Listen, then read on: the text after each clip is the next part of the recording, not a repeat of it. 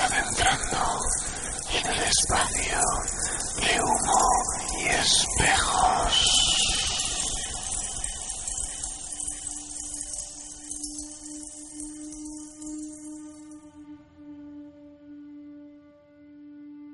Bueno, y ahora tenemos a nuestro próximo invitado, ya Cristina se ha reincorporado. Hola de nuevo. Os presento a Gustavo, a todos. Hola Gustavo. Hola, ¿qué tal? Sí, encantado de estar aquí con vosotros. Bueno, pues Gustavo le conozco desde hace muchos años y de hecho, antes de que le conociera ya había oído la historia que nos va a contar. Llama tanto la atención que de vez en cuando le pido que me la cuente de nuevo. Entonces, este programa está hecho a la medida para que nos cuente qué es lo que ocurrió. Es un suceso bastante perturbador y además tiene su historia, ¿verdad, Gustavo? Pues efectivamente, tiene, tiene su historia. Bueno, le pasó a un familiar tuyo, ¿verdad? Sí, concretamente le pasó a mi bisabuela paterna, en este caso a la madre de mi abuelo. ¿Y dónde ocurrió? Pues esto aconteció en un pueblo de aquí de la Comunidad de Madrid que se llama Estremera, de donde es eh, toda mi familia paterna. Es un pueblecito pequeño, a día de hoy no tiene muchos habitantes, en torno a, a los 1500, si más no, no recuerdo. Es el pueblo más oriental de la Comunidad de Madrid, ya está pegando a, a la provincia de Cuenca. ¿Cómo fue la historia esta o en qué circunstancias tú la escuchaste? Pues esta historia la escuché yo, si mal no recuerdo, yo tendría como 16, 17 años. Mi abuelo por aquella época, junto a mi abuela, estaban pasando una época en, mi casa porque mi abuelo eh, se quedó ciego. Entonces, eh, por aquella época, como se quedó ciego y, y con esa edad tienes más tiempo libre, pues yo aprovechaba para preguntarle todo tipo, ¿sabes? Para que me contara todo tipo de historias, pues de, de fantasmas, de su niñez, de, cosas que ocurrían en el pueblo, anécdotas de la guerra, etcétera. Entonces, bueno, eh, un día aprovechando una de, una de tantas historias, pues fue, fue una historia de fantasmas que en este caso le ocurrió a su, a su propia madre. ¿Y en qué consistía esa historia? Bueno, eh, esto como digo le ocurrió a, a mi bisabuela, se llamaba Eufemia, por lo que me contó mi abuelo, eh, por aquella época ella tenía en torno a nueve a diez años. Entonces, nada, mi, mi, familia, bueno, los padres en este caso de mi bisabuela eran, eran pastores. Era gente que se iba tres y cuatro días, pues eso, con, con el ganado al, al, campo. Entonces, era, era muy necesario en aquella época llevar, llevar alimentos que, que te duraran bastantes días, ¿no? Entonces, claro, algo muy socorrido en aquella época era, eran las, las clásicas hogazas de pan de pueblo, ¿no? Entonces, bueno, la historia un poco empieza por ahí. Mi, abuelo encarga, en este caso, a su hija que vaya temprano a, comprar pan a la panadería, la panadería del pueblo.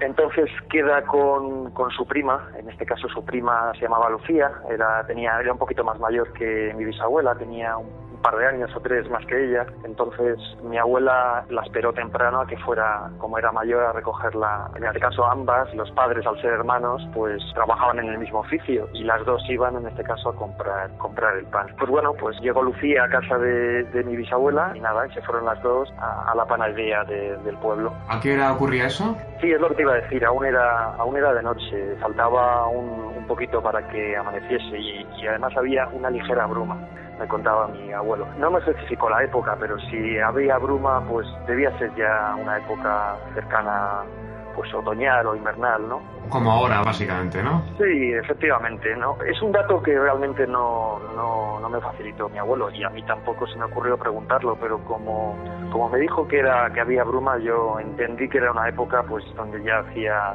una temperatura más fría. Entonces, bueno, fueron recorriendo las calles tranquilas, porque en aquella época hay que, hay que decir que esto aconteció a finales del siglo XIX, principios del XX. Entonces los pueblos, no es que no, que ahora no sean seguros, pero como que todo era como muy familiar, ¿no? Era, era, además era un pueblo pequeño, se conocía a todo el mundo. Y, y, no es como ahora que algo así, un encargo así no se, no se le daría a un niño de, de, esas edades, ¿no? Pero entonces la vida era diferente, se crecía, por así decirlo, de, de otra manera, ¿no? Se maduraba antes, la vida era, era más dura, era un, en un entorno rural, ¿no? Por lo que no era, no era raro hacer este tipo de encargos a, ya con esas edades, ¿no? A los, a los niños. Entonces fueron recor recorriendo el pueblo tranquilamente hasta llegar a la, a la panadería. El panadero, según me contó mi abuelo, se llamaba Isidro, era pues como ocurre en los pueblos, ¿no? Un, familiar lejano y nada, eh, saludó a las niñas, ya sabía él que iban a ir a recoger el pan, los panaderos ya sabemos todos que se, se levantan muy temprano y bueno, tenía ya horneado diferentes hogazas y les dio el encargo. Entonces ellas cogieron, cogieron su pan y se encaminaron de nuevo a cada una a su casa para, para llevar el, el encargo. En este caso, la prima mayor, eh, esta Lucía, que era un poquito mayor, acompañó a mi bisabuela eh, a, eh, a, casa. Para, como era más pequeña, se, se, hacía, por así decir, cargo ¿no? de ella, ¿no? para que no la pasara nada, aunque, como he dicho, no, no solían acontecer ningún tipo de, de, problemas. ¿no? Y nada, cuando estaban ya cercanas las dos a la casa de mi familia, de mi bisabuela, pues, a, pues como a un par de calles o así, se encontraron con lo extraño. En este caso, vieron una figura femenina que estaba plantada en medio de la calle. ¿Del pueblo o del sendero? Sí, no, era, era una calle, en medio de la calle se encontraron de repente una figura que estaba que parada. Tengo que insistir en que era una figura femenina. ¿El por qué? Porque esta es una frase que a mí siempre me... Bueno, esta historia me la contó mi abuelo en, solo en dos ocasiones, pero en las dos me dijo lo mismo, que era una señorita. Y yo le preguntaba, ¿cómo una señorita abuelo? Y me decía, sí, sí, porque vestía ropa de señorita, pero de señorita de ciudad es un detalle que me, para él tenía mucha importancia y sobre todo también me figuro que para mi bisabuela, porque en aquella época todo el mundo, si vivía en una zona rural, pues veían el, el mismo tipo de ropas, ¿no? No es como ahora que, que, la gente puede ir de una determinada manera o, a la moda o, o vestir de, pues eso, ¿no? De una, manera, una manera determinada. En los pueblos se vestía, vestía todo el mundo con, con ropas de, pues más, más, más toscas, ¿no? Entonces esta figura vestía por lo, por lo visto unas unas ropas que eran propias de, una señorita, de alguien de ciudad, ¿no? Entonces, claro, les sorprendió. Eh, una figura, además, vestida de negro en medio de la calle, quieta totalmente, porque ni siquiera estaba andando, y aparte, pues eso, eh, con muy poquita luz en la calle, todo de noche. Entonces, las, las, las produjo inquietud. Además, eh, me contaba mi abuelo que, que tenía, según le dijo su madre, pues el rostro como muy serio y muy pálido. Y no apartaba la mirada de ellas, o sea, estaba mirándolas fijamente. Mirándolas fijamente a ellas. Correcto. Vieron que la figura, pues, las miraba. O sea, no es, no es que estuviese de espaldas a ellas ni nada, sino que las miraba de frente. Entonces, ellas se asustaron, claro, tuvieron que ver que y darse cuenta que esa situación era muy, muy, muy extraña, ¿no? Y bueno, Lucía, que era la mayor, agarró la mano de, de, mi bisabuela e intentaron pasar por uno de los extremos de la calle, en este caso intentando alejarse, ¿no? Rodearla. Eso es, de la figura, pues, esta figura tan extraña. Entonces cuando se aproximaron, intentando efectivamente verla, pues eh, se dieron cuenta que la figura retrocedía, pero de una manera que esto es lo más, lo más, por así decir, terrorífico de, de la historia retrocedía muy lentamente emitiendo una especie de siseo y enseñando los dientes mientras se frotaba las rodillas. Es un poco, la imagen es un poco desasosegante, pero recuerdo a mi abuelo sentado, eh, fumándose, le gustaba a él fumarse de vez en cuando un puro y contándome la historia y, y haciendo el mismo ese siseo con la, con la boca y cogiendo, echándose mano de las rodillas y frotándoselas según parece eso es lo que hacía la figura mientras andaba hacia atrás. Claro, eso ya la imagen es, es, es totalmente, como digo, espeluznante, ¿no? Yo... Una pregunta, Gustavo. Entonces, lo que ocurría es que cada vez que intentaban rodearla, retrocedía y tenían que volver a rodearla de nuevo. O sea, que no podían dejarla atrás en ningún momento, ¿no? Eso es correcto, sí. Lo intentaron un par de veces, eh, asustadas, como digo, pero claro, eh, no podían efectivamente sobrepasarla porque esa figura retrocedía. Además, retrocedía, eh, como digo, enseñando los dientes, frotándose las rodillas, siseando, mirándolas fijamente. Es algo muy, como digo, muy, pues muy llamativo, ¿no? Y que no puede dejar indiferente a nadie. A día de hoy yo me encuentro con esa visión y se me podrían los pelos totalmente de punta, ¿no? Sí, sí, yo creo que aquí todos. claro, me imagino. Entonces, bueno, recuerdo, como digo, esa imagen perfectamente cuando me la contó mi abuelo. Me la formé totalmente clara en la cabeza y, claro, las niñas se asustaron y terminaron por echar a correr. ¿Echar a correr en qué dirección? Pues me, me dijo mi abuelo que en un primer momento simplemente echaron a correr y que como, por así decirlo, tenían que dar un rodeo bastante grande, si no era por esa calle, para llegar hasta, hasta la vivienda de mi bisabuela, pues decidieron dar marcha atrás y volver a la, panadería. Eh, yo quería preguntarte eh, si tu abuelo, si sabe de su abuelo que supiera de historias eh, parecidas al respecto de, de, esa chica, de esa chica, o si hubieran escuchado alguna desaparición o algo, leyenda o historia verdadera. Y me han dicho que sí, que es un fantasma que se suele aparecer por esa zona. Bueno, en cierto modo, ya lo ha dicho antes Gustavo, que se ha aparecido posteriormente en otros lugares, sí. digamos, de Castilla. De y hecho, yo, Mario sí. le, le, sonaba justamente ese sí. tipo de, Yo aquí Historia. tengo, respecto a lo que hemos hablado al comienzo de la Santa Compañía y demás, que en determinada zona se aparece también una figura femenina, en encrucijadas y demás, Sí. Lo que has comentado, perdón, lo que has comentado de la dama blanca. Sí. hacer esas cosas tan raras que ha comentado Gustavo. Es que yo creo que es como muchos fenómenos paranormales, ¿sabéis? Llegan a lo absurdo, no tiene sentido. Sí. A ver, lo que viene a comentar Mario eh, es que ha leído él en relación también, investigando con sucesos parecidos a los de la Santa Compañía y apariciones espectrales, Mira, es que aquí. en las encrucijadas a veces sí que aparece solo una mujer. Y también que es muy. Que no es insólito dentro de ese caso, dentro de lo insólito que es, el encontrar a una persona haciendo algo raro. Como puede ser ese retroceso que dices tú cuando, mientras se frota las piernas como si tuviese frío y enseñar los dientes. Comprendo. Pu- puede ser. Eh, Como digo, exactamente en la zona que yo sepa no, no existía algún tipo de leyenda o similar sobre, sobre esto. La única noticia que tengo pues eh, es la narración que, que me hizo mi abuelo. La historia no acaba ahí, ¿verdad, Gustavo?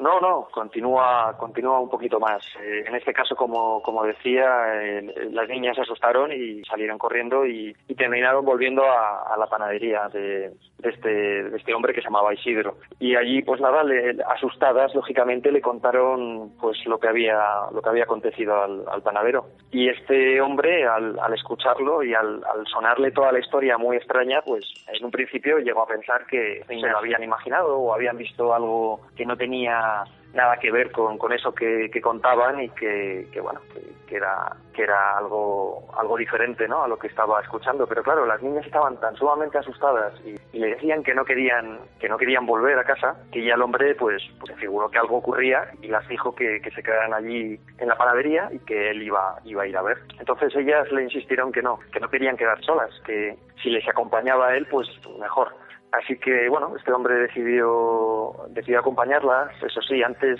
eh, según me contó mi abuelo, eh, se guardó el cuchillo con el que se cortaba habitualmente el pan. Los pan. El pan habitualmente se le da una especie de cortes antes de la cocción. Y el cuchillo que utilizaba para esa tarea, pues eh, se lo guardó en, en la faja Vamos, lo típico que es el rollo en el delantal. y acompañó, acompañó a las niñas. Entonces volvieron por el, por el mismo camino y bueno, para sorpresa del panadero resultó que efectivamente era así y se volvió con, a encontrar con, lo insólito, con esa figura plantada en medio de la calle que, estaba quieta, con ropajes que no eran de, allí, no era una persona del pueblo, ni una persona que pudiera estar gastando una, una broma, ¿no? Sino era, era algo totalmente extraño. Entonces, bueno, eh, el hombre, según parece, agarró a las ambas niñas de la mano e intentó hacer lo mismo que habían hecho ellas anteriormente. Intentó, por así decirlo, rodear a la figura y, de- y dejarla y dejarla atrás. Pero se encontró con que la figura hacía hacía lo mismo, hacía el mismo el mismo el mismo gesto que había hecho anteriormente. Retrocedía lentamente, se frotaba las manos con las rodillas y sin dejar de mirarles, eh, pues eh, hacía ese siseo extraño como enseñando los dientes. Entonces ya el hombre se, se, se asustó él también y según me contó mi abuelo echó mano echó mano del cuchillo y dijo algo así como no sé si perteneces al mundo de los vivos o al mundo de los difuntos pero si no eres de este mundo desaparece porque estás asustando a las niñas pero si eres de este mundo da un paso al frente que, que aquí te espero entonces la figura, pues lentamente fue retrocediendo, retrocediendo, sin dejar de gisear, sin dejar de observarles, y en- entre la bruma que había aún en, en la calle, pues fue se, disipó, fue desapareciendo. Entonces, bueno, según me contó mi abuelo, echaron todos todos a correr. Las niñas eh, siguieron a, a este hombre, al panadero, que estaría muerto de miedo también, y terminaron yendo al, al cuartel de la Guardia Civil que había allí en, en el pueblo, donde narraron la historia y contaron el, el suceso. ¿La policía les creyó? Pues según me contó mi abuelo, no, que lógicamente el episodio es muy muy extraño, ¿no? Y, y no, no creyeron al panadero.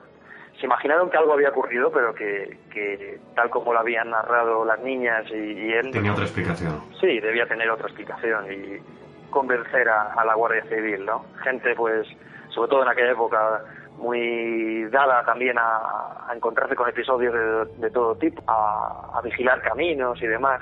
Pues a, a lo mejor no se habían encontrado nunca con un, un suceso de este estilo y se pensaron que, que era más propio de una, de una broma que les habían gastado o lo que sea y no terminaron de creer el, el suceso. El caso es que bueno, esta, esta es básicamente la historia. Cuando me lo contaba mi abuelo, me lo contó en dos ocasiones. La primera, como digo, me causó mucha, mucha impresión. Y la segunda vez que le pedí que me lo narrara, pues aproveché y tomé algunas notas, porque posteriormente hice una especie de pues de relato corto a partir de, de este suceso que le, que le pasó a, a, mi bisabuela. Y una cosa que con la que me gustaría cerrar pues esta, esta pequeña historia es que amba, en ambas ocasiones, cuando mi abuelo me contó el suceso, eh, el hombre lloraba. Y a mí, claro, me impresionaba mucho verle, verle llorar, ¿no? No es que llorara desconsoladamente, pero, pero las, las lágrimas, pues, eh, afloraban, ¿no? En sus ojos. Y... De la impresión, quizá, de la impresión, o al recordar a su bisabuela, o porque la cosa le daba miedo todavía. Yo le preguntaba a mi abuelo, pero abuelo, ¿por qué, ¿por qué lloras, no? ¿Por qué y te da miedo o algo? Y me dijo, no, no, no lloro por eso lloro porque eh, cuando me lo contó mi madre, esta historia, eh, ella siempre lloraba. Y era algo que, claro, el, el, recordar a su madre, una mujer dura de campo, llorar, pues, pues le hacía al hombre emo emocionarse y al contar la historia y saber que, que, eso se lo había contado a su madre llorando, pues era algo que, que le hacía, pues eso, eh, emocionarse, ¿no? Y... Es curioso, es, es curioso, Gustavo, con permiso, eh, quería decirlo, eh, como una historia tan increíble, tan difícil, eh, puede resultar incluso hasta romántica escuchada en voz de una de la voz de la experiencia. O sea, me, me parece fascinante, de verdad, fascinante. Y no me extraña que que llorasen contándola. O sea, no, no sé qué no haces llorando tú. sí, es una historia que tiene que tiene mucha mucha fuerza, yo creo. Y, y me contó otras muchas historias similares, o bueno, parecidas, ¿no? Que habían allí pasado en, en Extremera, pero claro, esta tenía tenía un, cariz especial. Primero porque les había les había pasado a ellos, ¿no? A, a bueno, a nuestra familia, ¿no? A, mi bisabuela en este caso. Y, aparte porque la historia yo creo que tiene pues ese, ese, esa serie de condimentos ¿no? que la hacen la hacen diferente a, a otras muchas no contadas de, fantasmas y demás y apariciones y todo, de hecho no sé si Cristina está llorando porque la he visto con un pañuelo hace, hace, hace unos segundos pues Gustavo muchísimas gracias por tu historia a todos nos ha encantado sí, ya, sí. yo ya, la, ya te digo yo nunca me canso de oírla Muchas gracias por compartirla con nosotros. Gracias a vosotros por, por invitarme y poder compartirla.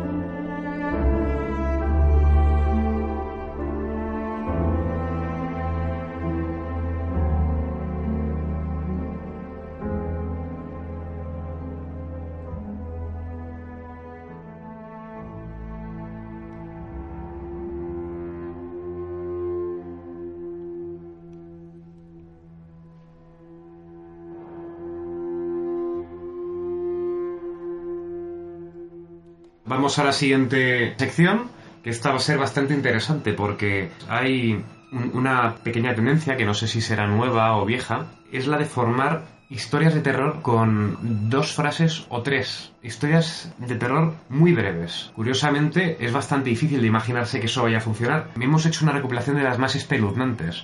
Entonces, bueno, para hacer esto un poco más dinámico, he pensado que cada uno de nosotros lee una y cuando terminemos esa, evaluemos si nos ha dado miedo o no. ¿Os parece bien? Perfecto. Vale. Muy bien. Empezamos. Empezamos. Con Orfeo. Ayer mis padres me dijeron que era demasiado mayor para un amigo imaginario y que tenía que dejarlo ir. Encontraron su cuerpo esta mañana. Me parece bastante espeluznante. Me parece muy... que el amigo imaginario no era tal imaginario. Sí, sí, es muy, no. es, es, muy, psico, muy psicológico, el terror psicológico para mí. ¿Espeluznante? Y que dejar ir tampoco implica echar, ¿no? Uh -huh. sí. sí, un poquito inquietante. No tengas miedo de los monstruos, solo espera a que lleguen.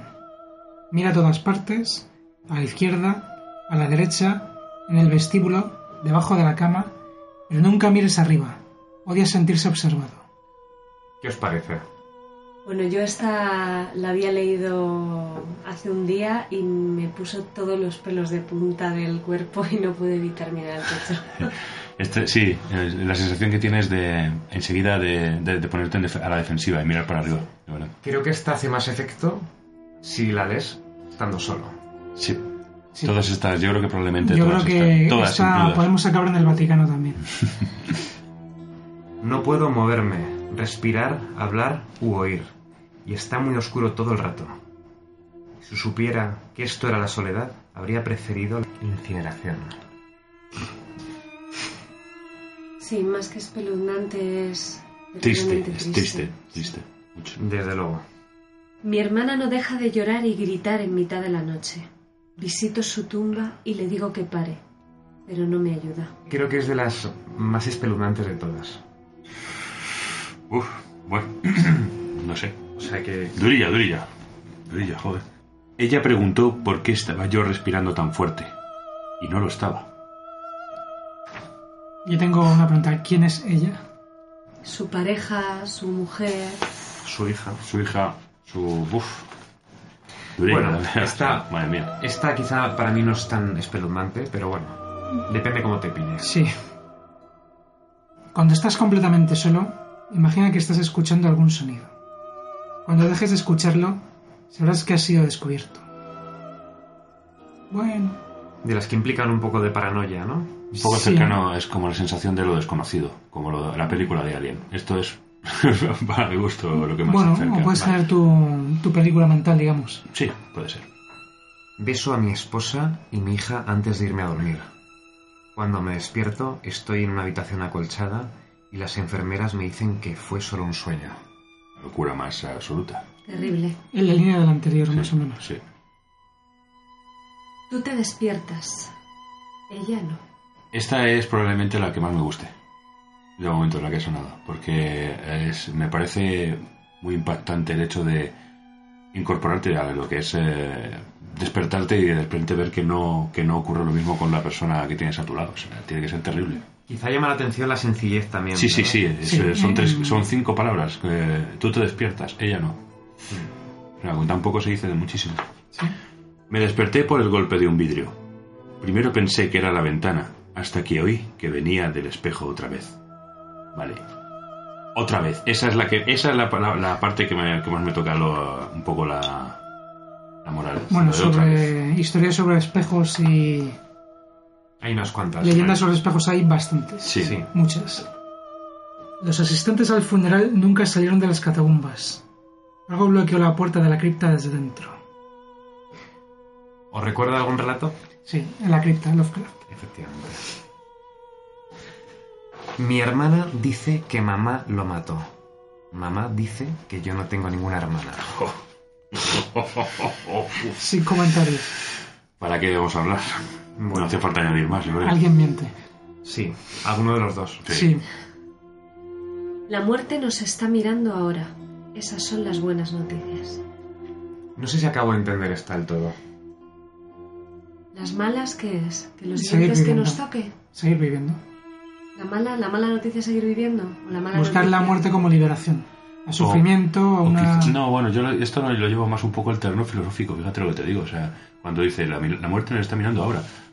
Pues hombre, igual a lo mejor es que es- sabes tu muerte. Sí. Luego de un día duro en el trabajo, llegué a casa y vi a mi novia con nuestro hijo en su regazo. No sé qué es lo más aterrador, ver a mi novia muerta con su hijo no nato o el hecho de que alguien entró en mi apartamento para dejarlos allí. ¡Guau! Bueno, Cristina Está- ya empieza a palidecer. Sí, Sí, po- sí. pobrecita, ha cambiado el color de la cara y todo. Me ha destrozado. Bueno, sí, son... Sí. tiene Hay, miedo. hay alguno bastante desagradable. Sí. Este, sí, esa está desagradable. Pero, incluso. y la cosa se va poniendo cada vez más. Sí, cada vez peor. Empecé a arroparlo en su cama y me dijo, Papi, hay alguien bajo mi cama. Lo hice para complacerlo. Y bajo la cama lo vi a él. Otro él. Mirándome fijo. Temblando. Y me dijo, Papi, hay alguien más en mi cama. Buah. Bueno. Tremendo. Esto me recuerda un poco la película esa de Juan. Sí. Sí, sí, sí, sí. va por ahí. Llegas a tu casa, cansado, luego de un largo día de trabajo, listo para una relajante noche solo. Alcanzas con tu mano el interruptor de la luz, pero ya hay otra mano ahí. La, el- la- la- la mejor sensación de, del- de, de- día, de las- de la oscuridad ¿no? es encontrarte una mano. ¿sabes? Vais Es a el, es el hogar. Sí. Como que fuera una mano humana, no Esto fuera a mí me, me recuerda a la, a la película esta no fuera una manita de alzar, no sé. eh, de Ring, creo. Sí, sí, la sí, chica sí. que se ducha y ya tiene una mano Sí. lavando el pelo. ¿no? Ya hablaremos de algo así. Sí. Encontré una foto mía durmiendo en mi teléfono. Vivo solo. ¿Quién le tiró la foto? Y se la mandó. Lo último que vi fue mi reloj, marcando las doce y siete de la noche, mientras ella me apuñalaba con sus largas uñas podridas y utilizaba su otra mano para callar mis gritos. Me desperté de golpe y me alivié al comprobar que era un sueño, pero mientras vi que mi reloj marcaba las doce y seis, la puerta de mi armario comenzó a abrirse. La paranoia del sueño, Sí, eso sí, total. es Eso. fantástica, esta me me gusta mucho. Tela. O sueño premonitorio, ¿no? Sí, Sí, bueno, vaya sueño. Como crecí con perros y gatos, me acostumbré a escuchar rasguños en mi puerta mientras dormía. Pero ahora que vivo solo, es mucho más inquietante. Una niña escuchó a su madre llamarla desde abajo, así que fue a ver qué quería. Llegando a las escaleras, su madre tiró de ella y la metió en su cuarto. Le dijo, yo también lo escuché. Uy, le ha puesto, le ha puesto de más intensidad, sí. Sí, sí, sí. Está bien. Bueno, Mi esposa me despertó ayer por la noche y me dijo que había un intruso en la casa. Pero ella fue asesinada hace dos años por un intruso. Sin comentarios. Bueno, es que, madre mía, Que tienen tela, ¿eh? aguanta. Me despertó el ruido del monitor del bebé. Una voz femenina calmando a nuestro único hijo. Estiré mi brazo para tomarlo y escuchar mejor, y mi brazo se rozó con el de mi esposa, durmiendo a mi lado. Bueno, yo estoy casi temblando. Todas las- Esta Todas- historia no es tan descabellada. No, Ha habido ya supuestos hechos de apariciones. Bueno, no me extiendo más. sí, no. La verdad es que no. lo- el monitor a mí me daba también cierta. Sí. cierta Es un cosita. poco... Cuando has dormido en alguna ocasión con un monitor de bebé al lado te da aún más. Y cuando, Sí. y cuando duermes con un monitor de gimnasio también. No puedo dormir, susurró ella mientras entraba a la cama conmigo. Desperté con frío, abrazando el vestido en el cual fue sepultada. Esto es un caso Fíjate claro de bueno, fetichismo necrofílico. Pero, pero me parece, pero me parece incluso hasta romántico, o sea, Sí, esto bueno, es de muy... una- sí, sí, de una- de una- muy de una- gótico. muy, muy gótico, pero, Pero- muy. A mí me encanta lo trivial de la primera frase y lo de, lo demoledor de Sí, la segunda de la frase segunda. por la general. Un hombre estaba dispuesto a vender su alma al diablo por hacerse famoso. Su cuerpo desmembrado apareció en las crónicas y consiguió su deseo. Fausto. Esto, es, esto, perdonad, esto yo no lo considero terror, lo considero humor negro. Pues la siguiente también es de humor negro. Una mujer tuvo una horrible pesadilla en la que tenía 11 cabezas en la nevera. Se despertó y corrió a abrir la nevera suspirando aliviada. Había 12. La señora le daba el vudú o era Jeffrey Dahmer o algo así. Estaba, dese- estaba deseando matar gente. La madre regaña a su hija por estar jugando con la tabla Ouija. La hija le dice que si no fuera por la Ouija, no podría comunicarse con ella. O sea que la madre no lo sabía. Una especie de los otros, eh, Sí, sí. introducido. Mamá le prometía a su hija que los monstruos que la atormentaban no eran reales. Mamá no sabía que papá era el monstruo. Es- Esta es muy cabrona, ¿eh? Sí, Hostia, sí, está- esa es muy bastarda. Es muy Sí. terrible porque yo creo que insinúa ya otros temas, ¿no? Un poco Sí, más serios. Sí. no- Y reales, por desgracia. Sí, la que viene ahora también. Se venden zapatos de bebé. Nuevos, sin uso. Terrible también la realidad. Para de dejarlo... Cuando preparas ahí todo para tu bebé y no nace o...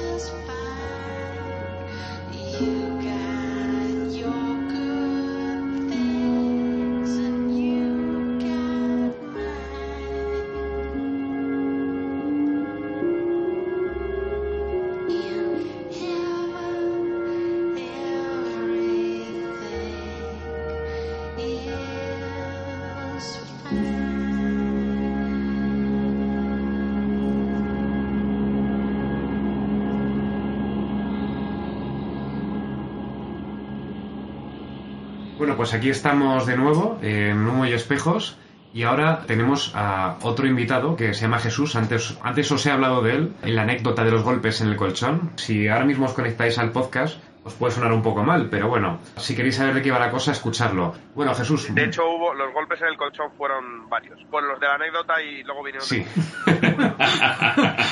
Bueno, pues aquí estamos Morfeo, Mario y Cristina, que todos te saludan. Quizá no les oigas porque la manera de hablar contigo es un poco rudimentaria. No precisamente con la Ouija, todos te saludan. Vale, me alegra saber que el único que me cae bien de ese grupo es Mario. Gracias, Gracias, gracias. saludos a todos, un abracillo a todos. Tenías al- algunas anécdotas que contarnos, ¿verdad? Sí, yo os cuento un par de ellas. Luego, si tengo un amigo aquí que a lo mejor cuenta una así a tiempo, y si no, bueno, pues a lo mejor demasiado ya está cortamos. Muy bien. Os cuento muy rápido. La primera le ocurrió a mi mujer. Mi mujer es restauradora, se llama María, y trabajaba en un pueblo que se llamaba Palomares del Campo, restaurando un retablo barroco como para el año 2009, 2010. El caso es que alquilaron una casa, ellas estuvieron seis meses allí viviendo en una, en una casa alquilada de pueblo, cerca de la iglesia. Entonces, pues ellas notaban que por la noche se acostaban a ver una casa grande, eh, de dos plantas y hacía mucho frío en la casa, típico con calefacción que siempre se rompía, etcétera, etcétera. En medio de Cuenca, muy fría. Y ellas notaban que, pasaba, que pasaban cosas raras. Ella, o sea, cuando lo cuenta, como ella siempre dice que no pasaba nada, pero como que intuían cosas, pero no le da importancia. Ya es que cuando yo cuando me lo contó, creo que te la contó a ti también, era bastante curiosa porque ellas notaban, ellas veían una señora mayor sin camisón. La llegaron a ver las tres, no juntas, pero lo comentaron después entre ellas con vergüenza típico que un día contaron, oye, he visto una señora asomada ahí. Y luego decían, sí, sí, yo la he visto, pero en esa casa no había nadie más. ¿Desde dónde la veían? Asomada de, en una de las ventanas, pero que daba también a la propia casa, de estas que hacen como esquina. O la veían pasar por un pasillo, de repente estaban acostadas y la veían pasar hacia otra habitación. Pues lo típico que ellas siempre decían, pues que no le daban importancia, pero el caso es que la llegaron a ver las tres, que yo les decía, hombre, si solo la ve una me lo puedo creer, pero si la habéis visto las tres que estáis ahí. El caso es que lo más que también ella dice que puede ser otra cosa, es que un día estaba acostada en la cama y notó como que alguien se metía en la cama con ella. Que abría la- el colchón, se metió Y no eras tú, ¿no, Jesús? y, no, y evidentemente no era yo, ni su amante. Entonces ella lo que hizo fue agitar las sábanas corriendo, que empezando a gritar y no había nada. Dice que podía ser un gato, que la casa tenía ratones y tal, pero que esa noche durmieron juntas las tres al final, ¿sabes? Luego se enteraron a posteriori que en esa casa había habido una dueña hacía poco tiempo que había muerto en la casa. Como en el, como en el tema de la religión soy bastante agnóstico, no creo ni dejo de creer. Sinceramente son cosas que a todo el mundo le pasan y ahí están. O sea, quiero decir que no es que me lo diga, no es el amigo de un amigo mío, sino que pues son anécdotas que va reuniendo y me imagino como las que oiré en el podcast y no creo ni dejo de creer, o sea, Bueno, no te preocupes, Jesús, porque es, eso justamente ya lo hemos oído varias veces durante toda la noche. O sea, es decir, partimos de que puede ser, no ser, eh, que puede haber una explicación o puede no haberla. claro. Pero bueno, simplemente decirte que aquí ya el nivel de sugestión ya es bastante grande. Bueno, pues os voy a contar la, la siguiente, que es de, de un familiar, que es cazador. No me gusta mucho la caza, pero bueno, es bastante fan. Y... Entonces, él está en un coto, él suele ir a un coto, y no es de estos cazadores que tal, sino que él le gusta ir a lo mejor... Yo el respeto un poco la caza, aunque no la comparto, pero bueno, dentro de lo... Yo creo que lo comenté alguna vez contigo, bueno, pues siempre el que es cazador, cazador, no furtivo, pues siempre a lo mejor busca el macho más grande, que también es bueno que pues cuando tiene una cierta edad, ciertos comillas, pues se puede matar para que luego la, la especie siga creciendo, etcétera. El caso es que, que estaba haciendo, iba todas las noches a... Esta anécdota se divide en tres, ¿vale? Porque hay tres cosas en ese sitio. Esto es una finca que está cerca de, de Córcoles, ¿vale? ¿Y dónde está Córcoles? Córcoles está eh, en Guadalajara, es una- un coto privado, una finca de caza, y está muy cerquita del, del monasterio de Monsalud, que de hecho justo hacen una cosa para el 31, que de hecho os he, os he etiquetado en Facebook. Sí, sí, es verdad. Se hacen cosas ahí y demás. Es como el de Bonaval, para que te hagas una idea. Este es el más antiguo conservado, incluso más que el de Bonaval, aunque son del siglo XII. los dos. Sí, eh, de, de hecho Cristina estaba, estaba murmurando algo al respecto ahora, según estabas hablando. Pues justo, entonces, bueno, pues un poquito más para allá, a la finca se accede a... Tú dejas el coche en un sitio y, lo va- y vas andando, pero vas andando a lo mejor a, a, me- a 40 minutos andando. Hablo en ese, en ese plan. A lo mejor, pues, 5 o 6 kilómetros andando y hay una, hay una casa. Una casa que es como un pequeño castillo, ¿vale? Derruido y tal, con las puertas desfijadas, con un ciprés en la puerta. De hecho, me dice mi hermano que es muy parecido a la, a la casa del cura que hay al- del monasterio de Monsalud y que debía pertenecer a una familia. Dice que también es un sitio que hay como bastantes pozos de agua y demás. Entonces es un sitio que tiene una pequeña fuente en el interior como de, la, del, de lo que es el castillito y que está derruido, lo que te he dicho y tal. Y vivía una familia pues como hace 120 años aproximadamente. Entonces dice mi hermano que del pueblo, que de Córcoles siempre va alguien, un tío que hay en el pueblo ahí en moto, porque te- tenía, vivió por lo visto allí como con sus abuelos cuando era pequeño y tal. El tío es bastante mayor, ¿eh? Va con una moto y dice que el tío va ahí, que llora, y, pero es el típico loco del pueblo. Mi hermano iba a hacer pues ojeos, lo típico, ¿eh? Los ojeos sueles poner a lo mejor. Entonces tienen como una especie como de pilones gordos que les echan maíz con una especie de ketchup y van como los jabalíes ahí a afilarse los colmillos y comen y tal. Y tira como fotos. Entonces mi hermano decía que estaba una noche ahí, pues lo típico, mirando los colores prismáticos, estos de infrarrojos y tal, y que de repente, dice mi hermano que típica noche cerrada y todo muy oscuro, y que de repente oye una tos detrás suya. Se cayó dijo, ¿hay alguien ahí? Dice que volvió a oír la tos, otra vez una tos seca como... Y que no contestó nadie, dijo, hermano, yo no sé si es el loco del pueblo o qué, pero yo me voy. Se fue andando de noche los 45 minutos hasta que llegó. Otra más en este mismo sitio me dijo que la cámara está que tira fotos y tal, dice que se veía una luz, tiró una foto a una luz, muy lejos, parecía un avión, se fue acercando, se fue acercando, tiró tres fotos, cada vez la luz más cerca y luego ya no sacó más fotos, todo en negro. Una cosa, hizo fotos a, esa luz que se acercaba. Eso es, esa es la duda. Las fotos las tira sola, es como que detecta movimiento y pues lo típico sabe los animalillos, los rayones y tal, y pues a lo que se mueve. Y tira una foto como una luz, que pensaba mi hermano que era un avión, no sé qué tal. Otra, está la luz como más cerca, más cerca, solo se veía una luz, un fogonazo blanco, y luego ya no se veía nada. Bueno, curiosamente, antes hemos entrevistado a una persona que ha contado también algo muy parecido a lo que acabas de decir. Sí. Y un poco lo último es que un día se encontró un círculo quemado, como de 20 metros, como de ovni, también un poquito más cerca en el monte de frente. Perfecto, dice, como con compás trazado. Así que le- yo le he dicho que, que se pire de esa finca. Directamente. Le he dicho que si quiere sobrevivir, ya le han dado tres avisos, tío, sobrenaturales. Dile que deje de cazar. Y poco más, estas son mis dos pequeñas anécdotas. Y ahora en cinco minutos vamos a entrar ya para sugestionarnos a tope a ver la cumbre escarlata. Ya para mejorar la situación. Sí, sí. En principio tengo un amigo que a lo mejor os puede contar una. Se llama Manu. Os lo paso. Hola, ¿qué tal? Buenas noches. Hola, muy buenas, Manu. No, no sé si nos conocemos, es posible que sí. eh, Sí, seguramente sí. Pues estamos reuniendo anécdotas fantasmales o sobrenaturales o, o no explicables que nos pueda contar la gente. ¿Qué, qué nos puedes comentar tú? Bueno, verá, pues yo hace ya más de 10 años estuve de servicio militar en la Armada y, bueno, unas maniobras en Port Guanimi, ya el que quiera buscar en el mapa que lo busque. Está en un país muy al oeste, en el Pacífico. Bueno, eh, pues nada, unas maniobras de, de, de prueba de armamento y tal. Y bueno, estábamos pues 200, o sea, el cacho tierra más cercano que teníamos estaba a 200 millas náuticas, o sea, que es mucha distancia. Estamos hablando de, de cercano a los 450 kilómetros, el cacho tierra más cercano. Entonces, bueno, pues un, a ver, un, esto lo supe ya pues un poco a después, ¿no? Porque ya empecé a hilar un, eh, el argumento, ¿no? Al ver la cosa, porque claro, bueno, voy a empezar desde el principio. Hubo un pequeño apagón en el barco y de las turbinas pasaron a los motores de diésel, ¿no? Todo, eh, iba yo en una fragata y bueno, pues yo no era mecánico, no sabía yo de qué iba el tema.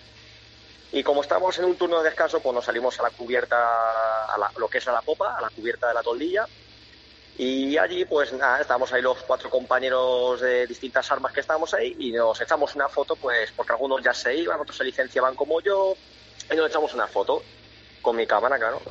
Y nada, pues eh, la foto también se la quedaron ellos y tal.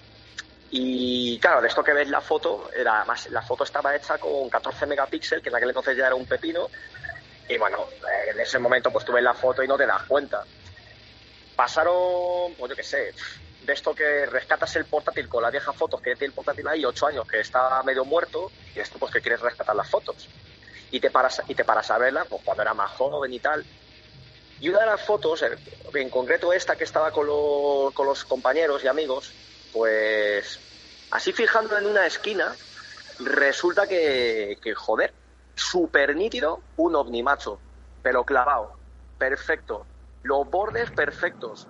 Al principio digo, joder, digo, qué pájaro más raro. En aquel entonces ahí no había ni un pájaro, ni una gaviota, es que ahí no había nada. Solo los delfines que de vez en cuando asoman la cabeza y poco más. Y claro, efectivamente, eh, esta foto la envié a MUFON, una asociación que se dedica a investigar este fenómeno, y me respondieron ellos ahí en, en su buen inglés y efectivamente pues que, que es una, una de las fotos más nítidas que efectivamente hay en el mundo de la ufología, ¿no? Increíble. Además es que es que perfecta, pero claro, ocho años después, o sea, de esto que estás viendo la foto y dices, ostras, pero de plano perfecto que además se ve nítida. Se la puedes No, no, pasar a Jesús para publicarla a nosotros en, en nuestro Facebook y que lo vea la gente. Sí, hombre, sí, yo se la puedo pasar a él tranquilamente. Estupendo.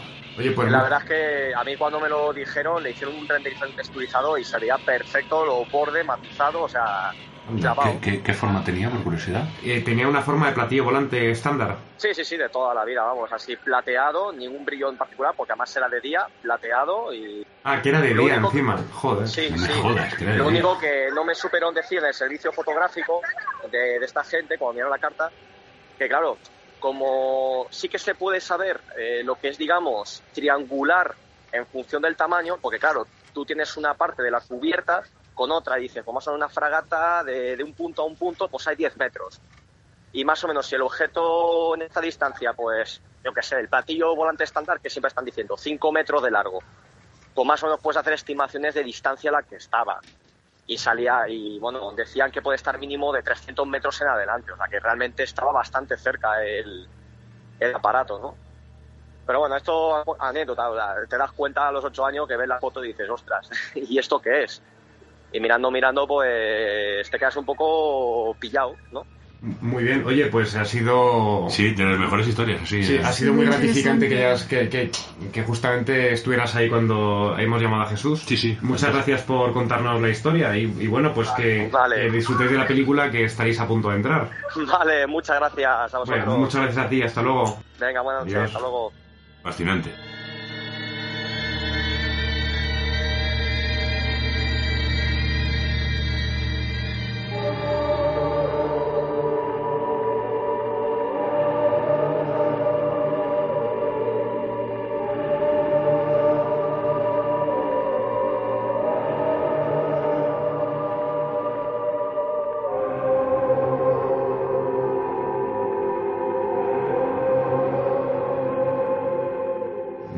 Testimonios que hemos tenido aquí de las personas que han llamado y los presentes, ha habido un amigo mío, que no voy a decir su nombre, me ha mandado por escrito una, una historia que no le ha ocurrido a él, le ocurrió a, a dos chicas suecas que conoció, le contaron una anécdota muy curiosa que les ocurrió aquí en España. Ellas estaban hospedadas en un hotel, el hotel estaba en medio de Montigeldo, en un caserío en mitad de la nada. Esto está pues en la, en las zonas de, Sa- de San Sebastián. Correcto. Al parecer están en esta casa antigua y, y bueno, una de ellas despertó en mitad de la noche y vio pues a varias señoras de la limpieza que rodeaban la cama de su compañera. Ella, al ver esa situación, pues que no supo entender, le dio miedo, por supuesto, y lo que hizo fue, pues algo que haríamos muchos, taparse con la sábana. Entonces, ¿qué ocurrió? Al día siguiente, amaneció y su compañera tenía un extraño dolor en el cuello. Hablaron de lo sucedido, la otra, bueno, la, otra se asustó, las dos estaban muy asustadas y bajaron abajo a hablar con la recepcionista y con- le contaron qué es lo que había ocurrido. Al, al parecer la recepcionista, me imagino que sería la medio dueña, ya que era un caserío, mm, reaccionó de una manera muy efusiva y se puso a negarlo todo e incluso a sugerir que, que no, no, que ellas que se tenían que haber drogado. Pero ¿cómo que nos hemos drogado? Además, hablamos de chicas que no, que no se drogan. Entonces, claro, la otra se puso muy nerviosa al hablar de esto. Bueno, pues eso pasó sin más, pero les dio por buscar al respecto en, en Google. Pusieron en Google la palabra fantasma y el nombre del hotel, que no voy a decir. Y efectivamente no habían sido las únicas en, en presenciar algo así en ese hotel. Así que tened cuidado si vais a Monte Higueldo. Montegueldo. Por lo menos eh, la gente ya sabe un poco, si tiene dudas al respecto, Sí, sí. pueden guiarse a través de eso.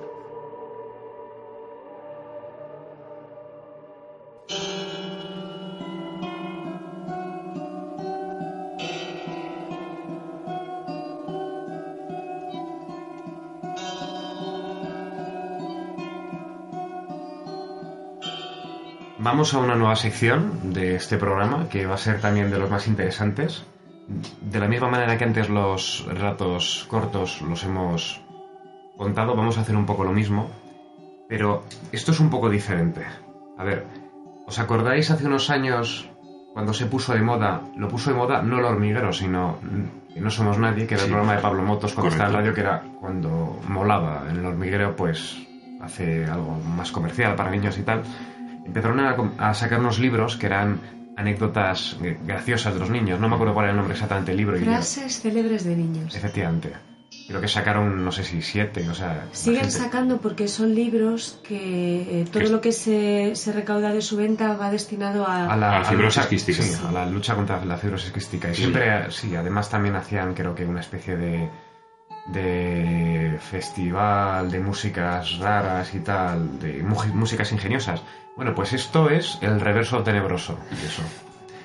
Porque, bueno, en este caso, pues hay cierto tipo de historias que la gente nos cuenta, que no las podemos creer o no, pues la gente tiende a exagerarlo o, o directamente a mentirnos con el propósito de asustarnos, pero, pero en este caso, cuando viene de un niño, la cosa es más seria. No sabes cómo, Cómo tomarlo, sí. cómo tomártela veces- porque parte de la inocencia, parte de que no sabe que puede dar miedo, que ve ciertas cosas naturales y hemos reunido de la misma manera en foros, en recopilaciones y demás las más espeluznantes de todas, que son algunas bastante chungas. Preparaos la palangana de mierda, como diría Camilo José Cela. Sí, vamos, ya.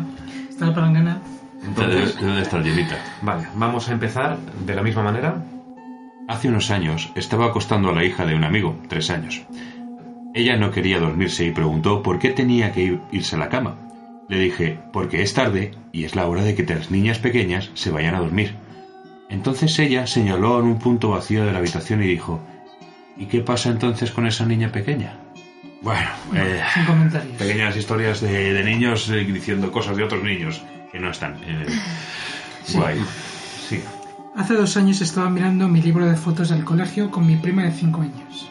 En cierto momento ella señaló la foto de un niño y dijo, mira, es igual que Nicolás. Cuando le pregunté quién era Nicolás me dijo, el niño de mi armario. Y siguió mirando las fotos. Casi me muero. Madre mía. Bueno, hay que decir, es lo que siempre se ha querido, y no sé si vosotros lo podéis compartir. Cuando un niño es un niño, al parecer, de alguna manera, el modo de vida que llevamos nos corta las alas de la percepción. Entonces, de alguna manera, siempre se puede entender que un niño ve cosas que los adultos no podemos ver. Pueda ser o pueda no ser, pero es cierto que son más Receptivos. más perceptivos a este tipo de cosas. Entonces puede asustar más. Mi sobrina, de cuatro años, habla de una supuesta hermana mayor constantemente. También le habla a ella.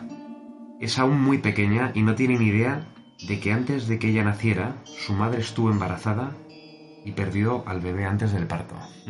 Estaba yendo al baño del segundo piso en casa de mi tía cuando me encontré con mi prima April sentada en las escaleras. Tenía cuatro años y estaba muy animada, haciendo muecas raras. Le pregunté qué era lo que estaba haciendo y me dijo, estoy imitando a la mujer de las trenzas. Miré a mi alrededor, pero allí no había nadie más. ¿Dónde está esa mujer, April? Ella señaló una viga del techo. ¿Qué está haciendo esa mujer? Me dijo ella, está poniendo caras graciosas. Empecé a subir de nuevo las escaleras cuando April dijo algo que me hizo detenerme. Sus trenzas están alrededor de su cuello. Me di la vuelta y le pedí que lo repitiera. Ella señaló y dijo, la mujer está colgando de sus trenzas y está poniendo caras graciosas. Entonces me di cuenta de que estaba poniendo la cara de alguien que se estuviera asfixiando. Vaya, con lo de las caras graciosas, claro, Sí, como sí. está con la lengua afuera, Sí, post-mortem siempre suelta sí, la lengua afuera. Terrorífico, ¿eh? Sí, sí, Sí. Muy, duro, muy duro. Estuve cuidando a un niño de 5 años que una vez me dijo que un hombre llamado Jacob, vestido de leñador, estaba sentado junto a mí en el sofá. Debió notar mi cara de espanto porque me dijo, no te preocupes, no tiene brazos. Bueno, en este caso puede ser un chiste de humor negro también. ¿eh? Sí, Sí, sí, porque mía. que sea un leñador Sin brazos. sin brazos, hola tronco, ¿qué tal? Sí. Un poco. Oye, una pregunta, si los de las historias célebres de los niños financia la fibrosis quística, ¿esto qué, qué financia esto? Yo no lo No sé. sé. Yo tampoco. La asociación de amputados o algo de eso. O decesos. No sé, no sé. Mi sobrino pequeño solía hablar de una mujer que lo visitaba por las noches, en su cuarto. Decía que llevaba un vestido rojo y se llamaba Franny. Le cantaba y flotaba. Aviso, es posible que esta esté repetida más adelante, ¿eh? que me suena que estaba por el final también. Mm. Una vez cuidé a un niño de cuatro años mientras sus padres iban al cine. Lo acosté en su cuarto y estuve viendo la tele hasta que volvieron los padres. Al día siguiente me llamaron los padres. Según el niño, yo había estado todo el rato en la puerta de su cuarto, callado, observándolo y sonriendo. Me quedé tan confuso que no supe qué decirles. Eh, bueno, Hace unos años estaba cuidando a la hija de unos amigos por la noche. Ellos vivían en un apartamento con una ventana que daba a un patio grande. Ella se acercó a la ventana y se quedó quieta varios minutos, mirando al patio. Poco después vino corriendo a mis brazos diciendo, Da miedo, mucho miedo. Ella no quería soltarse y me pidió que la sujetara y la cunara durante media hora. De repente empezó a repetir una y otra vez. La oscuridad está entrando ahora, la oscuridad está entrando ahora. No, sé, no sé muy bien cómo interpretarlo, pero... Sí, bueno, quizá, quizá este no puede dar miedo si no te metes demasiado en la situación. Sí, Que si la estuvo vacunando durante media hora, Este, part- este particular quizás... ah. ¿qué cojones vio? Tras arropar a un sobrino en la cama me dijo, ¿sabes? Yo nunca maté a nadie. Ellos no tenían que haberme quitado el brazo, pero el suelo estaba tan lleno de sangre. Joder con el sobrino. Sí, sí, encima era pequeñito, ¿no? A saber Sí, que- sí, bueno, yo no sé hasta qué punto... Hombre, dices arropar a un sobrino, lo normal es que sea pequeño, muy grande no puede 25 ser. años no creo que tenga. No creo que A lo tenga. mejor tenía 70 años. A saber, Entonces es lo que da miedo a la situación. Sí. Probablemente. sería Ed Gein o algo así. Sí.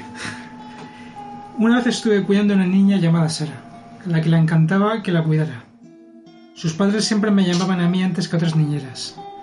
Pero Sara un día dio un paso más y me dijo, cuando te mueras quiero meterte en un jarro de cristal para poder tenerte y mirarte para siempre. Eh, sin comentarios con Si Sara. me vuelven a llamar sus padres les digo... Yo creo "Lo que siento". Sara igual le daba al vudú. Hay alguna como esta más adelante. En este plan, una noche estaba cuidando a los niños de unos amigos. El mayor de ellos, de 5 años, hizo un dibujo de una mujer colgando del techo, me miró y me dijo, ella me dijo que dibujara esto, viene a por ti, escóndete. Simpático. Sí. Una vez le pregunté a mi sobrino qué estaba dibujando. Me respondió una máquina de fabricar esqueletos. Un vistazo sobre su hombro reveló que estaba dibujando una máquina que arrancaba la piel, con sus tuberías para canalizar la sangre y todo. Escalofriante. El tópico del niño dibujando la cosa chunga. Bueno, he de decir que hay, hay personas, hay profesionales que son expertos en interpretación del dibujo infantil. Sí. Un niño que estaba cuidando me despertó en mitad de la noche gritando que había algo debajo de su cama. Tras comprobar que no había nada, le dije, vuelve a la cama, no hay nadie ahí debajo. Él me miró y me dijo, es que está detrás de ti. Él está ahora detrás de ti. Putos, putos niños de mierda. Bueno, bueno. Una vez estaba durmiendo, cuando como a las 6 de la madrugada me desperté y vi a mi hija de 4 años mirándome fijamente. Me miró directamente a los ojos y me susurró, quiero arrancarte la piel. Bueno, eso se puede interpretar Esa es una como, en un amor Es que- extremo, ¿no? De una hija Sí, hacia su sí, padre. pero Papá, te quiero tanto que te necesito sin piel para que. Sí, seamos sí, sí. padres. A esas, a horas, a esas horas, Sí. No tienes otra, no tienes otra cosa que decir. vamos con la, vamos con el número 15. Una noche mi esposa y yo le estábamos enseñando a nuestra hija de dos años y medio sobre lo importante que es limpiarse bien sus partes privadas. Ella se dio la vuelta y nos dijo, nadie me hace nada ahí abajo. Una vez lo intentaron en la noche.